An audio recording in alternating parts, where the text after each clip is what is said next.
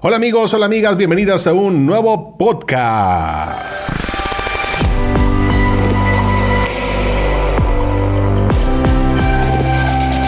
¿No logras administrar tu dinero ni hacer que te rinda?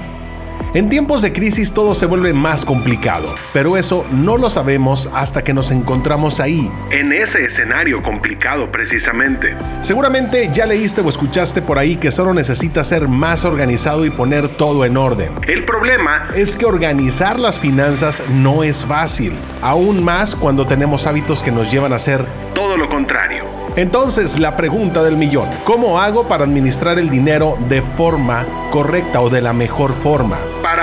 Administrar mejor tu dinero, primero debes liberarte de comportamientos tóxicos, es decir, aquellas malas y nocivas actitudes que no te ayudan en nada con tu cuenta bancaria o tu billetera. Saludos a todos. Saludos a todos, bienvenidos a un nuevo podcast. Hoy, hoy vamos a ver de algunos tips para que el dinero comience a rendir un poco. Quizá en tiempos de pandemia o de crisis suena a que es imposible, pero basta un poquito de fuerza de voluntad y decisión para hacer que eso cambie. Mi nombre es Adonai Flores y aquí comenzamos. primera recomendación es que guardes el 10% de todo lo que ganas para invertir. Solo el 10%.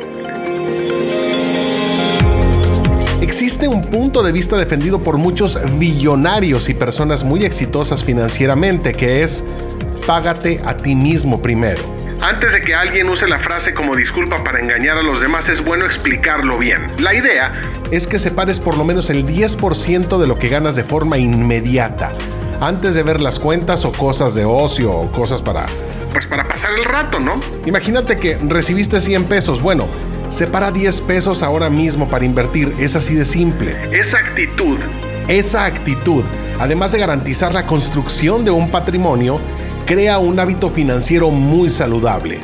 Y no pienses que te vas a morir de hambre por separar el 10% de lo que ganas, más bien piensa en el hecho de que tendrás un pequeño porcentaje para invertir en el futuro.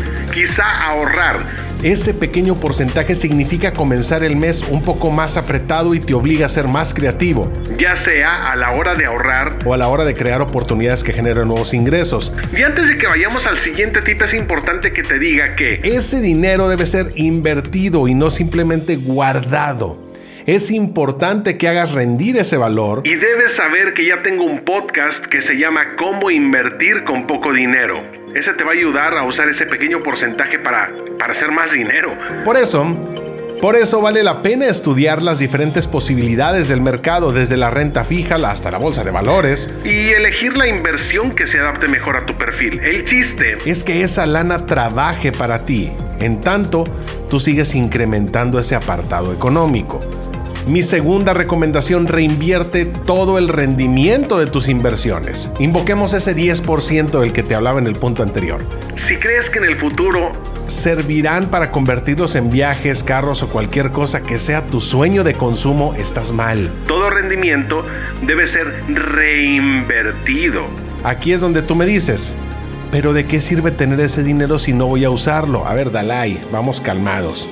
La idea es que construyas un patrimonio y no solo que ahorres una cierta cantidad cada mes. Tu patrimonio es tu verdadera riqueza. El resto es pura ilusión. De nada sirve tener un salario o ganancia enorme en tu empresa si al final del año no tienes nada guardado. Las personas con una mentalidad rica siempre están buscando alternativas para enriquecer su patrimonio, de forma que puedan vivir de los rendimientos en el futuro. Si tienes la disciplina para invertir y reinvertir tu dinero en algunos años, no deberás preocuparte por cuestiones de tu seguro social, que no necesariamente es una alternativa segura para ese momento de la jubilación. Este tip es básico, básico. Nunca gastes más de lo que ganas. Este es un consejo obvio pero la verdad es que no tanto. La mayoría de las personas saben que no deben de gastar más de lo que ganan y aún así continúan cometiendo el mismo error una y otra y otra vez. Las justificaciones para repetir ese error son las más variadas y creativas que pudieras escuchar en tu vida, pero ten en cuenta que tarde o temprano vas a tener que enfrentar la realidad. Vamos al meollo del asunto. Endeudarse con la tarjeta de crédito mes tras mes solo hace que pongas los problemas a un ladito Puede ser que todavía no estés en una situación muy apretada en términos de finanzas, pero ese comportamiento simplemente te quita la libertad de elección, ya que vivirás con problemas cada fin de mes, eso te lo garantizo. Piensa con amor. Y si quisieras invertir en una nueva idea de negocio, y si surge un imprevisto con tu casa o con tu carro, o peor aún, si tienes gastos médicos inesperados, toco madera, a nadie le gusta desear malas situaciones, pero es bueno contar siempre con un plan B en caso de que éstas sucedan. A fin de cuentas, los únicos gastos realmente necesarios son la vivienda, la alimentación, el transporte o la educación de tus hijos. Y todo lo que se escapa de esos tres o cuatro puede ser planificado con cuidado para que quepa en el presupuesto sin necesidad de que te endeudes. Uno de mis tips favoritos, huye de los financiamientos en abonos chiquitos y los intereses altos. Cuando deseamos un bien de consumo, una pantalla de 80 mil pulgadas, una computadora súper rápida, el iPad o un celular, el iPhone 12, qué sé yo. Casi siempre somos atraídos por el financiamiento de los pagos pequeñitos. Sin embargo, es bueno abrir bien los ojos. La mayoría de las veces estos pagos representan puros intereses y son exageradamente altos. Basta con ponernos en el lugar de la empresa que te está vendiendo el producto o servicio. Estos necesitan generar ganancia y el financiamiento no es más que un préstamo. Es decir, necesita ser ventajoso también para quien presta, si no la negociación no tendría sentido. Mantente atento. De manera general, mientras menos tiempo te tome salir del financiamiento, menos intereses vas a pagar. Sin hablar de que eso te va a permitir administrar mejor tu lana, tu dinero. Aunque el financiamiento sea corto, piensa bien antes de dividir una compra en cuotas o pagos chiquitos o comprar un préstamo. Estos deben ser siempre la última alternativa. El siempre confiable pago en efectivo continúa siendo la mejor opción. Incluso para quien acostumbra a tener dificultades al organizar sus cuentas. Un tip ligeramente más avanzado, pero estigmatizado porque se piensa que solo la gente que tiene mucho dinero puede. Y es que Puedes buscar información sobre títulos públicos, fondos de inversión, acciones. Actualmente hay un montón de aplicaciones accesibles desde el celular que te permiten comprar acciones de las empresas de las marcas que regularmente buscas. A ver, si sigues la recomendación del primer consejo que es guardar el 10% de todo el dinero que ganas, muy pronto vas a tener una buena cantidad para invertir en este caso sería bueno que comiences a buscar ya mismo formas de aplicar esa lana, ese dinero. Para darte un norte para la búsqueda, aquí te voy a dar algo de información que puede ayudarte. Puedes buscar títulos públicos. Son una de las formas que el gobierno usa para captar recursos que sirven para financiar sus actividades, entre ellas la educación, salud e infraestructura. Además de presentar un rendimiento superior al ahorro, otra ventaja es que es posible invertir en títulos que pagan siempre por encima de la inflación. De esa forma tu dinero jamás pierde valor. La otra, fondos de inversión. Un fondo de inversión es una modalidad de aplicación financiera. Cada fondo es formado por una unión de diversos inversores que se juntan con el objetivo de invertir en una serie de activos. Así pueden englobar los títulos de renta fija o commodities, títulos de cambio, acciones, entre otros. De modo general, mientras más diverso es, mientras más diverso es el fondo, menor es el riesgo que corres. Atento con este, este es bueno. También las acciones. Las acciones son pequeñas fracciones de una empresa negociadas en la bolsa de valores. Hay un montón de aplicaciones, échate un clavado. Para que veas cómo puedes a través de una aplicación comprar acciones. Y no tienes que eh, jugar ahí a la velita y que si sube y hacer un trading muy, muy arriesgado, sino más bien pues jugar en largo, porque las acciones, si escoges una buena empresa, pues las acciones siempre van a ir subiendo. Entonces te decía que las acciones son esas pequeñas fracciones de una empresa negociadas en la bolsa de valores. El dinero invertido en las acciones representa el patrimonio en la empresa y es usado para comprar equipos, materias primas, pago de funcionarios, inversiones, etc. Es decir, al comprar una acción, te vuelves socio de la empresa que emitió esa acción. Esto significa que vas a correr los riesgos del negocio, teniendo participación tanto en las ganancias como en las pérdidas de la organización. El precio de las acciones es definido por la oferta y la demanda. Mientras más gente quiera comprar acciones de una empresa o una corporación, pues más sube el precio. Así es posible vender y obtener esa ganancia o ese lucro con las acciones. Se me ocurre que debería de grabarles un podcast con aplicaciones para el teléfono celular donde puedan comprar acciones de una forma sencilla y de paso, pues ver algo de análisis fundamental para que tomen buenas decisiones. El análisis fundamental no es otra cosa más que leer noticias y estar al tanto de cómo les va a las empresas por las que vas a comprar las acciones, para entenderme, ¿no? Este tip parece básico, pero no lo es tanto. No compres una casa en la playa ni un carro de lujo. Infelizmente, estas cosas solo traen gastos y sacan dinero de tu billetera más rápido de lo que esperas. El sueño de una casa en la playa, por ejemplo, muchas veces se transforma en una tremenda pesadilla. Es mucho mantenimiento y poco, casi nulo retorno. Y es que el mantenimiento también es algo que debes de tener en, en consideración. Yo digo la casa en la playa, pero el mantenimiento es altísimo por la sal, por, por, por, la sal que hay en el ambiente. Entonces, la sal lo truena todo. La mayoría de las personas terminan aprovechándolo únicamente en el verano, hablando de la casa de playa, y tampoco logran rentarla en temporada baja.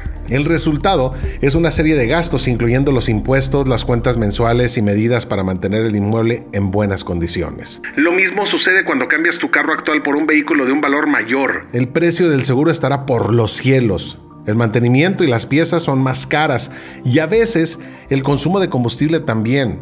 Eso sin hablar de los costos extras que puedes tener para garantizar la seguridad, la tuya y la de tu vehículo.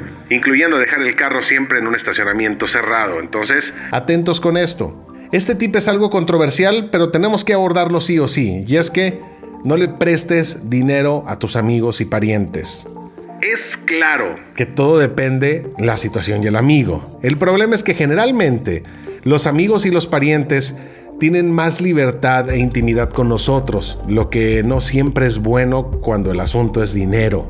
La persona termina por no sentirse preocupada por quedarte debiendo o por atrasarse con tus pagos. El tiempo pasa y muchas veces el préstamo queda en el olvido. Entonces, no cuesta nada tener un poco de cuidado para no pasar este tipo de problemas, ¿verdad? Luego dicen por ahí, si no prestas la lana, eres una mala persona. Y si les cobras, eres el peor. De esto que les voy a hablar ya tengo un podcast completito. Pero vale la pena incluirlo al menos de manera general. Cuidado con las tarjetas de crédito. Sin duda, la tarjeta de crédito es uno de los mayores pesares de la vida financiera de las personas. Por lo tanto, si quieres administrar tu lana con eficiencia, es necesario tener cuidado con ellas. Lo que muchos no perciben es que cuando se hace una compra con tarjeta de crédito, estás realmente generando una deuda para pagar después. El caso de las compras divididas por cuotas es una deuda que va a durar mucho tiempo. Esto es peligroso por dos motivos. El primero de ellos es porque al final de cuentas estás solamente postergando un pago que debería haber sido efectuado en el momento de la compra. ¿Y qué sucede? Estás perdiendo el control y el enfoque de tu inversión. Entonces no estimules esa clase de cosas. Si lo puedes pagar de una sola exhibición, hazlo. El segundo motivo es que la posibilidad de comprometer tu renta en los próximos meses es alta y eso porque puede perjudicar tus futuros gastos que son esenciales poniendo tu situación en un escenario en el que vas a necesitar retirar dinero de tus reservas o contraer, contratar más deuda con intereses en la propia tarjeta. Recuerda que los intereses de una tarjeta de crédito son unos de los más altos. La tarjeta que quieras. Entonces, la prioridad siempre debe ser huir de ellas. Pero si aún así deseas tenerlas, entonces aprende a manejarla lánzate a mi podcast para que aprendas cómo manejar una tarjeta bien sencillito. Ahora bien, corre. Pero corre de las compras superficiales. Muchas personas tienen la manía de comprar aquello que no necesitan y el resultado son compras completamente innecesarias que comprometen el presupuesto del mes. Por lo tanto, antes de comprar cualquier cosa, es una reflexión sobre si realmente necesitas eso que te pareció muy bueno. Piensa si es algo esencial y si no hay otra alternativa para suplir esa compra con algo que ya tengas. Sabemos que muchas veces no es fácil resistir esa tentación de comprar cosas nuevas, pero en este momento es necesario pensar en tus objetivos financieros, que es algo mucho mayor. Siendo así, será mucho más probable que consigas realizar tus sueños. Lo bonito, ten objetivos financieros. Una de las maneras más naturales de mantener el control y administrar tu dinero de forma correcta es colocando el objetivo mayor como algo que debe ser alcanzado. De esta manera, vas a condicionar a tu mente de que todo el esfuerzo valdrá la pena. Entonces, no existe nada más inteligente que transformar tus sueños en estos objetivos. Por ejemplo,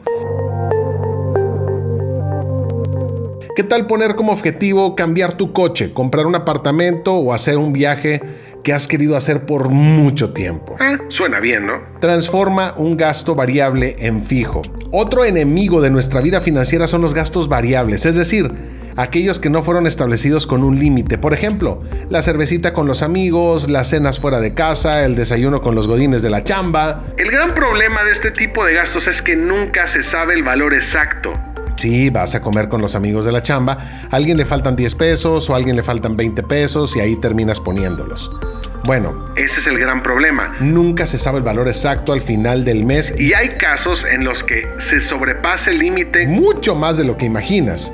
¿Por qué? Porque no hay control y no hay idea de cuál es el valor ideal para no comprometer tu presupuesto. Por eso transforma esos gastos en algo fijo y hace el control de esos gastos. Por ejemplo, si defines que vas a gastar un máximo de 500 pesos por mes en las idas a los bares o restaurantes, vas a necesitar monitorear el progreso de esos gastos y renunciar a las invitaciones cuando este tipo de gastos superen el valor que fue establecido.